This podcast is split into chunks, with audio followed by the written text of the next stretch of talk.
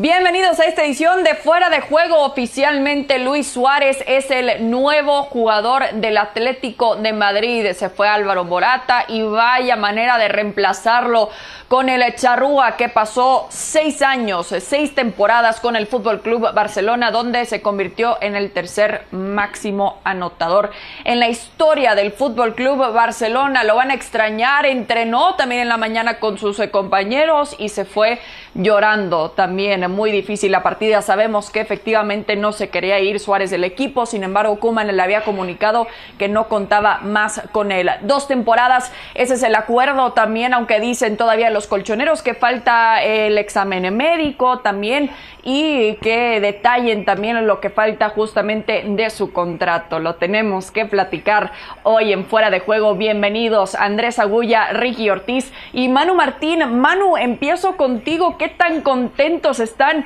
en Madrid, solo los colchoneros, ¿eh? con esta noticia de la llegada de Luis Suárez. ¿Qué tal? ¿Cómo estáis? Un saludo para los tres. Están felices, están felices y el primero el Cholo Simeone, pero bien lo has dicho tú. El día ha sido largo, hasta la medianoche, eh, hora española, no se ha confirmado de manera oficial por el Atlético de Madrid que el fichaje estaba hecho a la espera del eh, informe médico. Y ese informe médico es muy importante porque los médicos del Atlético de Madrid comentaban en el día de hoy que lo van a hacer de manera muy, muy exhaustiva. Hay un cierto temor a esas lesiones que tuvo Luis Suárez durante la temporada pasada, la operación que tuvo que pasar en enero, que no hizo tampoco mucha gracia en Can Barça, pensando más en la Copa América, que luego no se jugó, y hasta que ese, eh, esa revisión médica no se haya hecho de manera exhaustiva, el Atlético de Madrid no da por finalizado el proceso del fichaje, pero el Cholo Simeone tiene muy claro que tiene la pieza que le encajaba perfectamente en el ataque, un hombre que a pesar de su edad, a pesar de la forma en la que ha salido el Fútbol Club Barcelona, es un hombre con mucho gol, quizá lo que le faltaba al Atlético de Madrid donde no terminó de encajar Morata y donde Diego Costa se ha ido diluyendo poco a poco, así que felicidad absoluta para el Cholo, pero insisto, a las 12 de la noche hasta esa hora no se ha hecho oficial, ha habido que resolver muchas dudas y ahora la duda la tiene el Atlético de Madrid que no va a firmar el contrato hasta que sus médicos no den el ok. Sí, exactamente, porque Ricky, la realidad de Luis Suárez es que tiene 33 años, ha batallado mucho con las lesiones, eh, particularmente también eh, durante esta temporada. Entonces, pensando justamente en esto, ¿qué tan seguro puede estar el Cholo Simeone de que lo puede poner en todos los encuentros que quiera? Bueno, ¿qué tal? Un fuerte abrazo a todos. Eh, primero tiene que, como dice Manu, tiene que pasar este examen médico porque hay muchas dudas sobre las rodillas de, Suárez y lo vimos con molestias en algunos entrenamientos que mostraron videos sobre eso. Nunca recuperó su nivel después cuando regresó, le costó muchísimo, está a falto de fútbol, de ritmo y hay que ver cómo, cómo encara esta situación. Ahora, si está todo bien, Chris, yo digo que lo va a utilizar lo más posible, todos los partidos importantes sabe que este es el jugador que le hacía falta al Cholo Simeone para dar el próximo salto, para dar un paso gigantesco, para poder competirle a un Real Madrid que está muy caído con falta de gol, a un Barcelona que está destrozado moralmente y que, y se vio muy mal el año pasado y que es el año para el Atlético de Madrid ahora con Suárez para poder ganarlo, para poder ganar la liga y para poder llegar lejos a Champions. Para esto se formó este equipo, para mí es una dupla ideal eh, el Cholo Simeone y Luis Suárez. Es una combinación perfecta. Así que si solo sale bien, ojo con este equipo, ojo con este Atlético de Madrid. Sí, de ir con Kuman, que claramente ya no lo quería, alguien que lo quería tanto y lo quiere tanto en su equipo y ya lo tiene. También a falta, como ya decíamos, de estos detalles, Andrés, pero te voy a dar el poder. A ver, si tú eres el Cholo Simeone en este momento, ya pensando en tu once ideal con Luis Suárez, ¿dónde lo pones? No, yo pensé que me iba a dar el poder de verdad. ¿Qué tal? ¿Cómo les va? Un abrazo para todos. Yo lo pongo de delantero como dupla de ataque con Joao Félix y Joao Félix jugando por dentro de segunda punta, no, no como lo utilizó el Cholo el año pasado, mandándolo muchas veces a jugar por banda. Y entiendo que Diego Costa y Luis Suárez serán complementarios a la hora de administrarse minutos uno y otro, que los dos físicamente, ninguno está para jugar todos los partidos 90 minutos, pero que pueden hacer el mismo trabajo entendiendo que uno u otro puede jugar en ese puesto sé que eventualmente en algunos minutos pueden compartir, pero para mí lo ideal es dupla de ataque con Joao Félix y Joao Félix por dentro y no jugando por banda. Para mí, y entendiendo que, que, la revisión médica esté bien, es el fichaje del año. A ver, es un fichaje que cambia la liga. El Real Madrid, como decía Ricky, con problemas para tener gol, no los ha solucionado el año pasado, al menos en lo que vimos de este. Un Barcelona que se cae a pedazos y que le da un delantero que con lesiones, con operación de radilla y con todo lo que se dijo, terminó metiendo 21 goles. A un Atlético de Madrid que lo único que necesita es dar un salto de calidad en la mentalidad y en el trabajo en la cancha porque las individualidades la tienen, es decir, los jugadores del equipo del Choro los tienen, entonces me parece el fichaje del año para el Atlético de Madrid y, y, yo no puedo terminar de entender lo del Barcelona, es que me parece que cada día lo hacen peor, cuando uno cree que lo que ha hecho el Barcelona está mal, parece que se esfuerzan para a ver cuál es el siguiente capítulo. ¿Qué podemos hacer peor todavía? Bueno, hoy lo hicieron, potenciar un rival directo, un equipo que el año pasado no compitió por el motivo que sea y que este año, hoy, estoy de acuerdo con lo que decían, el Atlético de Madrid, si no pelea esta liga es un fracaso con lo que tiene. Acaban de potenciar y de poner otro candidato en la liga con este traspaso. Lo del Barcelona es irreal el máximo candidato ahora el Atlético de Madrid, Manu, para llevarse la liga?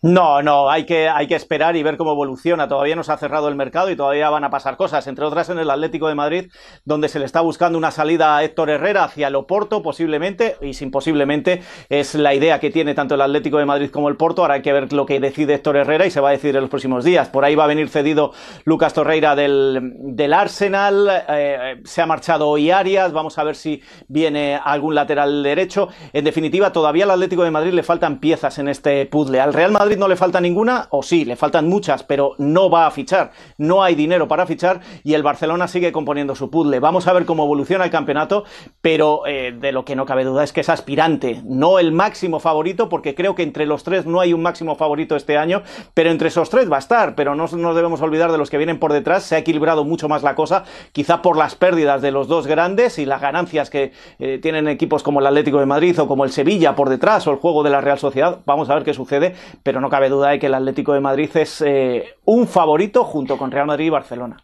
Bueno, pero eso se ha logrado hoy. Hoy se ha logrado con este traspaso que si bien el año pasado el Atleti ya había invertido mucho con Joao Félix y ya tenía un plantel en el cual podía permitirse competir y terminó no haciéndolo y en eso el Cholo Simeone tiene mucha responsabilidad. Yo creo que hoy el quitarle a Suárez al Barcelona y traerlo al Atlético de Madrid lo pone en el nivel en el que si no compite hasta el final por esta liga será un fracaso. Después ganar o perder depende de detalles y ahí ante el Real Madrid y el Barcelona podés ganar o perder en esos detalles. Pero hoy, para mí, este traspaso lo pone al Atleti a la altura del Barcelona y del Real Madrid. Cada uno con sus virtudes, cada uno con sus problemas, porque ninguno de los tres está exento de los problemas. Y en esto que decía Manu, de, de tener una liga más pareja, yo estoy de acuerdo, creo que la liga, y sobre todo del año pasado a este, en los últimos dos años, se empieza a emparejar para abajo, empieza a perder y en eso se hace un poquito más parejo.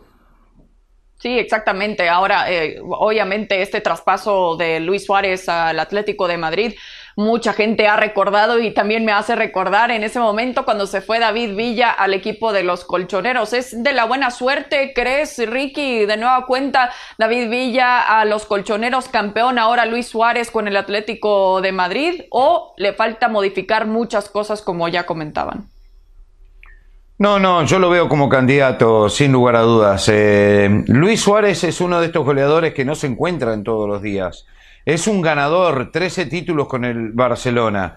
Eh, es un jugador veterano, eh, temperamental, que sabe jugar psicológicamente con los rivales. Es un jugador que va a estar sumamente motivado, especialmente contra el Barcelona de demostrar al mundo, al mundo del Barcelona, por qué se equivocaron en dejarlo ir, que el Cholo Simeone saca lo mejor de sus jugadores, se va a llevar muy bien con él, se va a complementar, complementar muy bien con Joe Félix, eh, tiene un mediocampo sensacional, uno de los mejores en Europa, este equipo, siempre sólido en el fondo, tiene probablemente el mejor arquero del mundo, tiene un equipo con gran recambio, le faltaba este, eh, este eh, killer, este goleador, este jugador con un olfato de gol que pocos lo tienen. Eh, yo el Real Madrid no lo veo bien. Si no anota Sergio Ramos no hay gol, si no hay penal no hay gol. Entonces el Barcelona le sacás a este goleador, al mejor socio de Messi, con todos los problemas que tiene un equipo avejentado. Yo, por supuesto, veo al Atlético de Madrid como el gran candidato en la Liga Española, porque es un equipo difícil de hacerle gol y cuando está motivado, cuando está bien, y le sumás a un tipo como Suárez, no hay forma. Para mí, el Atlético es el candidato. Sí, exactamente. y, ahora plagado de problemas el Barça, de lo que no está plagado son de jugadores importantes, de delanteros importantes, como dejó ir el día de hoy precisamente a Luis Suárez. Manu, ¿podemos esperar algún tipo de movimiento de Bartomeu y compañía para intentar reemplazar o encontrar un nuevo nueve? Están haciéndolo, están haciéndolo. De hecho, la semana pasada algunos daban por hecho ya que estaba firmado de Pay y una semana después sigue sin estar firmado, pero siguen negociando con él. Sigue, mejor dicho, siguen negociando con Jean-Michel Aulas, que es el presidente del Olympique de Lyon. Eh, pero no hay dinero. No hay dinero y tienen que seguir vendiendo para poder alcanzar las cifras que se están pidiendo desde Francia. Si no es él, eh, hay recursos, porque estamos todos pensando en ese Barça eh, de los últimos años, de ese 4-3-3, y ese Barça no le vamos a ver con Kuman, vamos a ver un 4-2-3-1, es decir, con un gris que va a ser el 9 fijo, con un Messi que va a jugar un poquito por detrás y ya vamos a ver esas bandas cómo van evolucionando, si se vende a Dembélé o no se le vende, si Dembélé es el que era o, el que esperábamos que era cuando llegó, o, el que jugaba en Alemania, y eh, si Ansu Fati finalmente Kuman le da todos los galones y le acaba de, integrar en el equipo, porque Ansu Fati hoy, por cierto, ya se ha anunciado que es jugador profesional.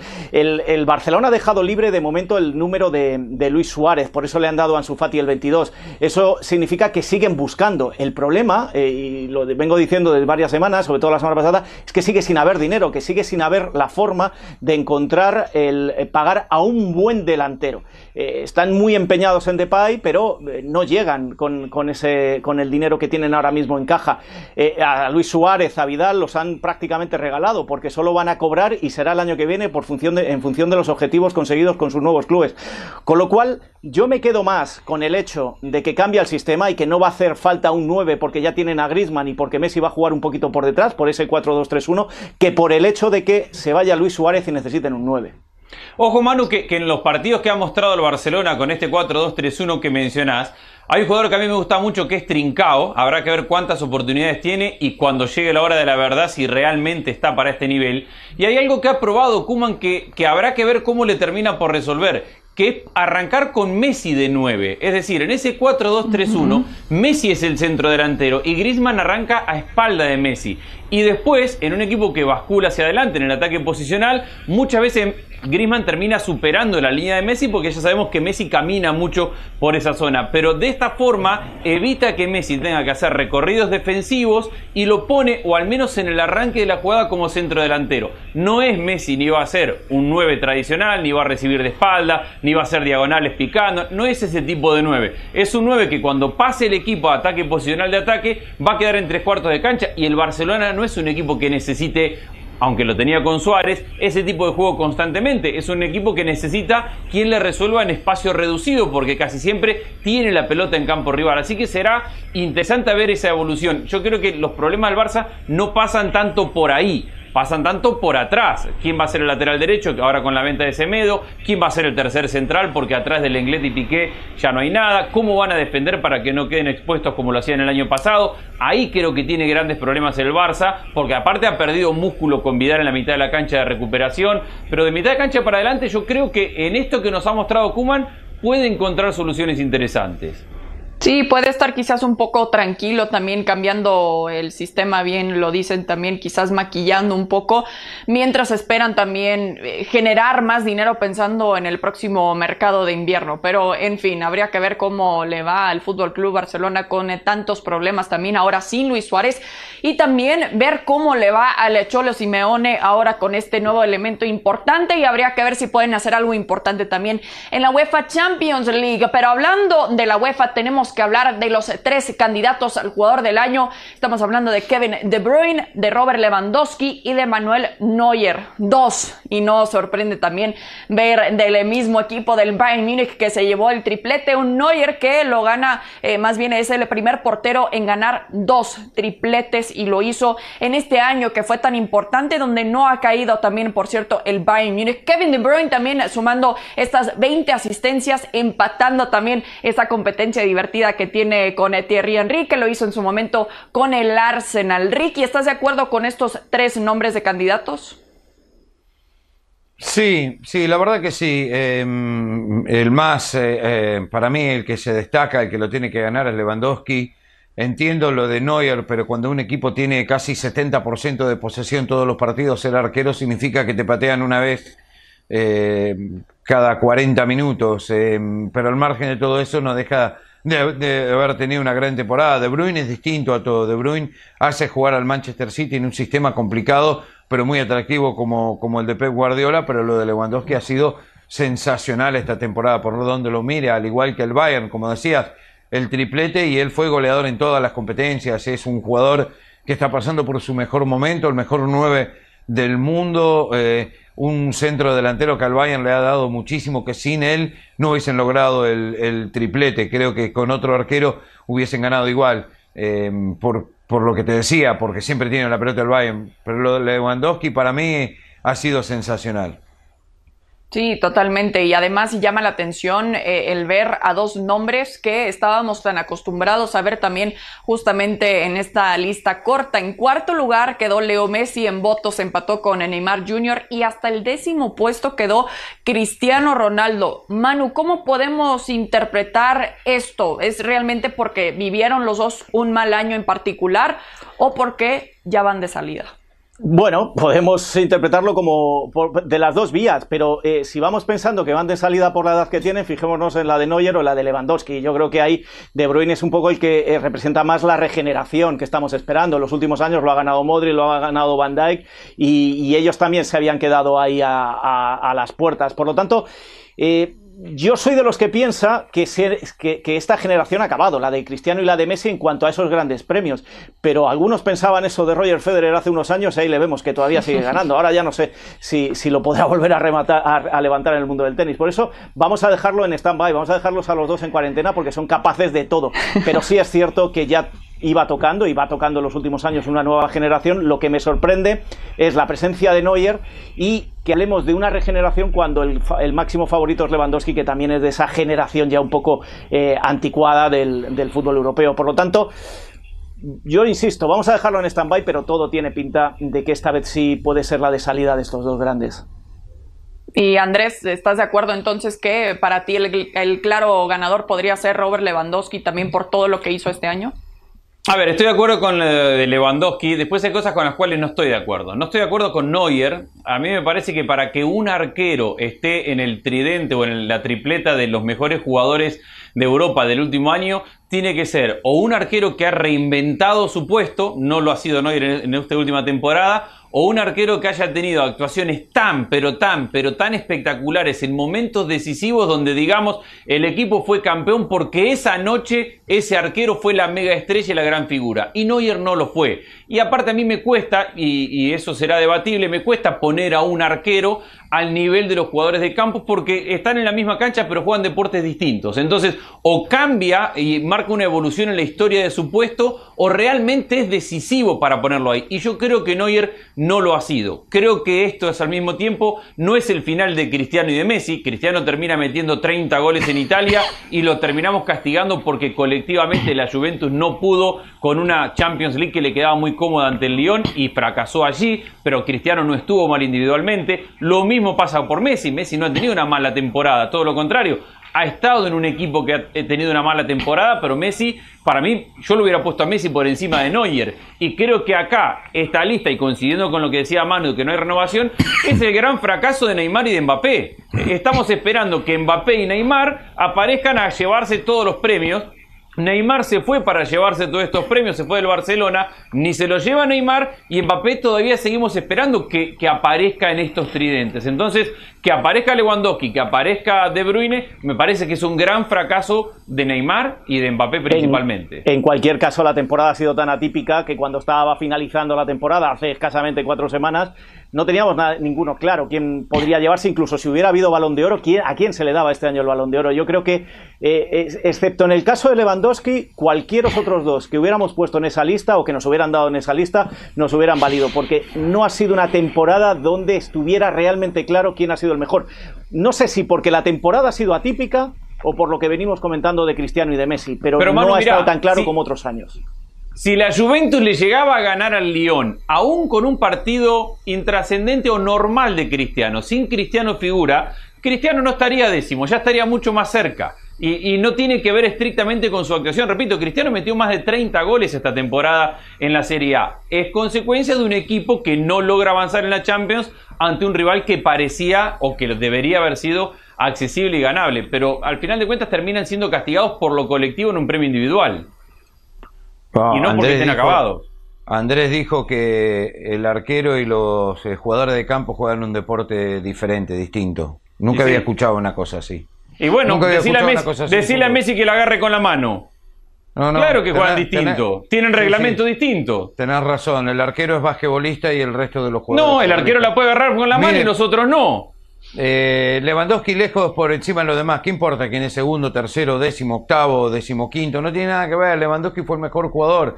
No, nadie se le acerca. Después podemos discutir todo. Y aparte, un arquero sí puede estar entre los tres mejores. ¿Por qué no puede estar entre los tres mejores? Es un jugador de fútbol. ¿Y qué tiene que ver eso? Entonces, es un jugador de fútbol que le puede agarrar hace, con la mano. Hace un tiempo probablemente decías que Buffon merecía el balón de oro. O a veces habrás dicho te acabo de, por qué un arquero no gana el balón de oro. y ahora los arqueros no sirven para estar entre los tres mejores. Yo no, no yo digo que para que un arquero esté ahí, tiene que ser un arquero que cambie la historia del puesto. Es un arquerazo. Y, ¿Y Lewandowski eh, qué historia cambió si lo elegís a Lewandowski como nueve? ¿Qué historia cambió Lewandowski? Ahora, Lewandowski ¿Qué hizo distinto que no hace otro nueve? ¿Vos lo viste a Lewandowski con, con guantes o me estás tomando el pelo? Yo estoy diciendo no, que no, para pero que me un arquero, diciendo... No, estoy diciendo que para que un arquero esté ahí tiene que ser alguien que cambie su puesto. Lewandowski, de todos los partidos que yo lo he visto, y lo he visto mucho, no es arquero. Entonces no necesita cambiar Pero su ¿cuál puesto es la diferencia? ni jugar con guantes. Que la diferencia es que el no, arquero. No, estoy diciendo tengo que eso. explicar el reglamento. La diferencia es que el arquero la puede tocar con las manos.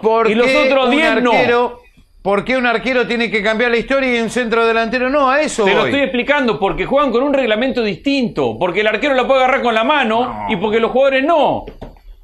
Ah, no, bueno, buenísimo. Perdón, te pido disculpas, eh, no lo había pensado. Me preguntaste, te respondo. A ver, vos decís, ¿por qué juegan distinto? Y no, pero no, muy tenés básico. Razón, porque, tenés razón. A ver, ¿no juegan algo distinto? El arquero difícil no puede salir con la pelota, pero asociarse, dejar centro, su arco, hacer un central también juega diferente a lo que vemos de parte de un delantero y veíamos justamente el premio claro. a Virgil van Dijk también. Podríamos argumentar lo mismo, no estoy diciendo que lo puede agarrar con las manos, pero son dos objetivos de campo to totalmente distintos, ¿no?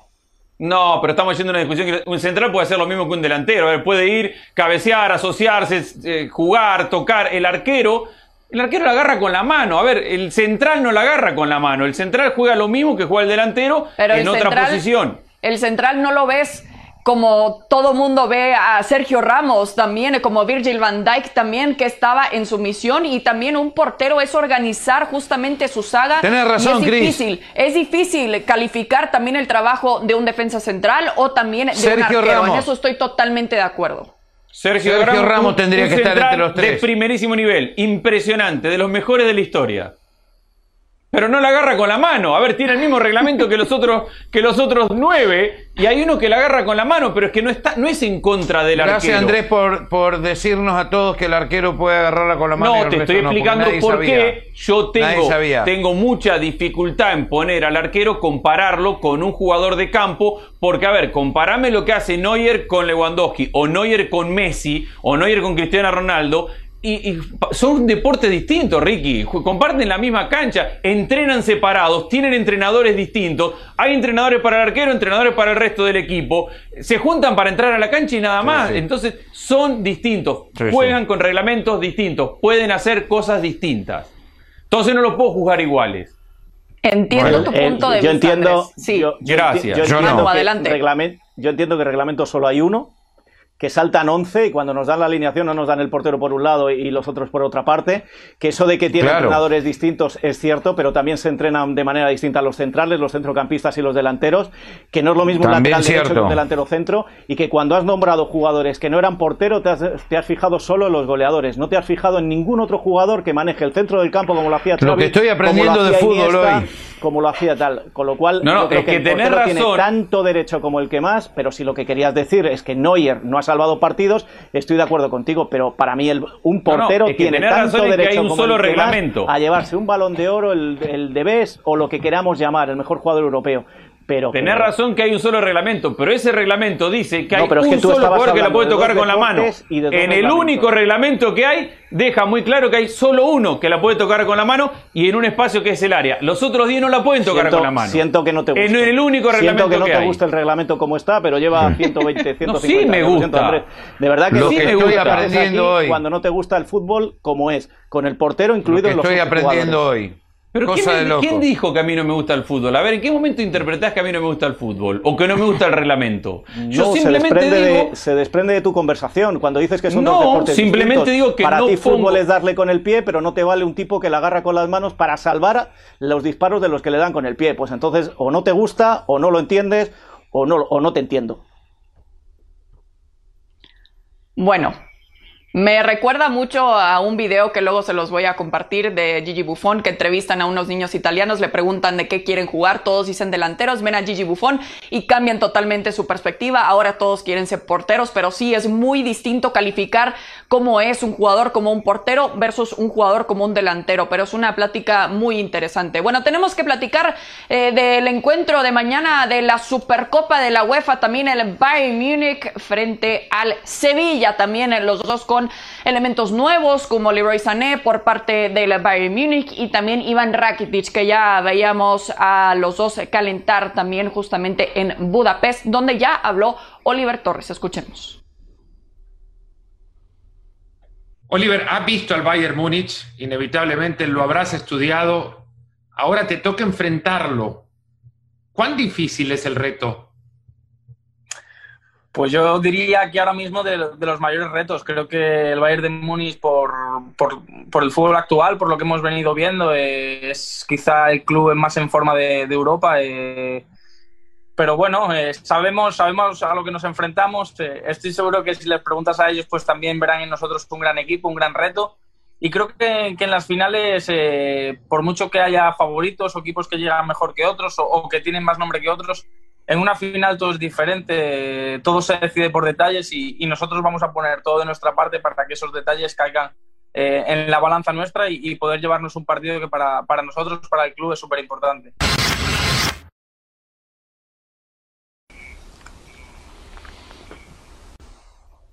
Bueno, necesitamos eh, también pensar en lo que podrá hacer el Sevilla justamente contra un equipo que es tan poderoso como el Bayern Múnich, que así lo demostró en la UEFA Champions League y ante un equipo español como el Fútbol Club Barcelona. Manu, ¿qué puede hacer Julen Lopetegui para intentar frenar esta ofensiva tan poderosa que le hemos visto al equipo de Alemania? Lo primero no ser el Barcelona, está claro. El Bayern de Múnich es el equipo favorito, eh, viene de golear en, en, Bundesliga, viene de aplastar en esa fase final jugada en Lisboa, tan diferente a como si, si hubiera jugado a doble partido, pero aún así yo creo que este Bayern viene muy potente, muy poderoso. ¿Qué puede hacer el equipo de Lopetegui? Aparte de no ser el Barcelona, eh, intentar robar el balón. Eh, si le quitas el juguete al, al, al abusón del, del, del patio del colegio, tienes más posibilidades de hacerle daño. Y luego Luego hay una cosa que eh, se nos olvida. Pensamos mucho en los goles del Bayern de Múnich, pero eh, hay que fijarse atrás. Y atrás no termina de funcionar bien este equipo. Por eso basa toda su estrategia en el ataque. Julio Lopetegui no tiene claro si mañana va a jugar con eh, cinco atrás o con tres centrales y, y, dos carrileros o si va a jugar con cuatro. Y de eso va a depender un poco eh, la forma en la que salgan a jugar. Y ojo, este Sevilla en las finales es un equipo muy temido, aunque solo haya ganado una Supercopa. han viajado con bastantes ganas y con bastante ilusión. Y otro dato más. Mañana va a haber 500 sevillistas. Se hablaba de 2.000 aficionados del Bayern de Múnich en la grada. Va a ser un partido eh, realmente llamativo porque vamos a poder ver por fin público. Al final unos 1.200 nada más del Bayern son los que han viajado porque las condiciones son realmente difíciles para llegar hasta Budapest. En el Puskas Arena, que tiene una capacidad de 36 mil aficionados, al menos habrán algunos presentes. Ricky, ¿con quién te vas? Yo digo que lo único que puede hacer el Sevilla es ser muy físico y tiene que ser inteligente en la contra. Es la única forma de ganarle al Bayern. Andrés que el gran candidato es el Bayern, coincidimos, y que la única forma que tiene el Sevilla es no querer jugarle de igual a igual. No, no se puede plantear un partido donde el Sevilla le quiera jugar de igual a igual a ir a pelearle la pelota en la mitad de la cancha. Tiene que ser cuidadoso, no digo que se tiene que colgar del travesaño, pero sí tiene que jugar en su terreno a no ceder espacio y después sí a la transición y a, y a jugar en velocidad a mitad de cancha para adelante. Pero si el Sevilla le quiere jugar de igual a igual, se va a comer una goleada. Va a ser un partido atractivo, eso sí, la Supercopa de la UEFA el día de mañana. Nosotros por el momento nos despedimos. Hansi Flick también, por cierto, con esta motivación de poder ser el mejor técnico de la UEFA del año. Ricky Ortiz, Andrés Agulla, Manu Martín, muchísimas gracias. Y luego platicamos de quién gana mañana. Muchísimas gracias. Esto es Fuera de Juego. Nos vemos hasta la próxima.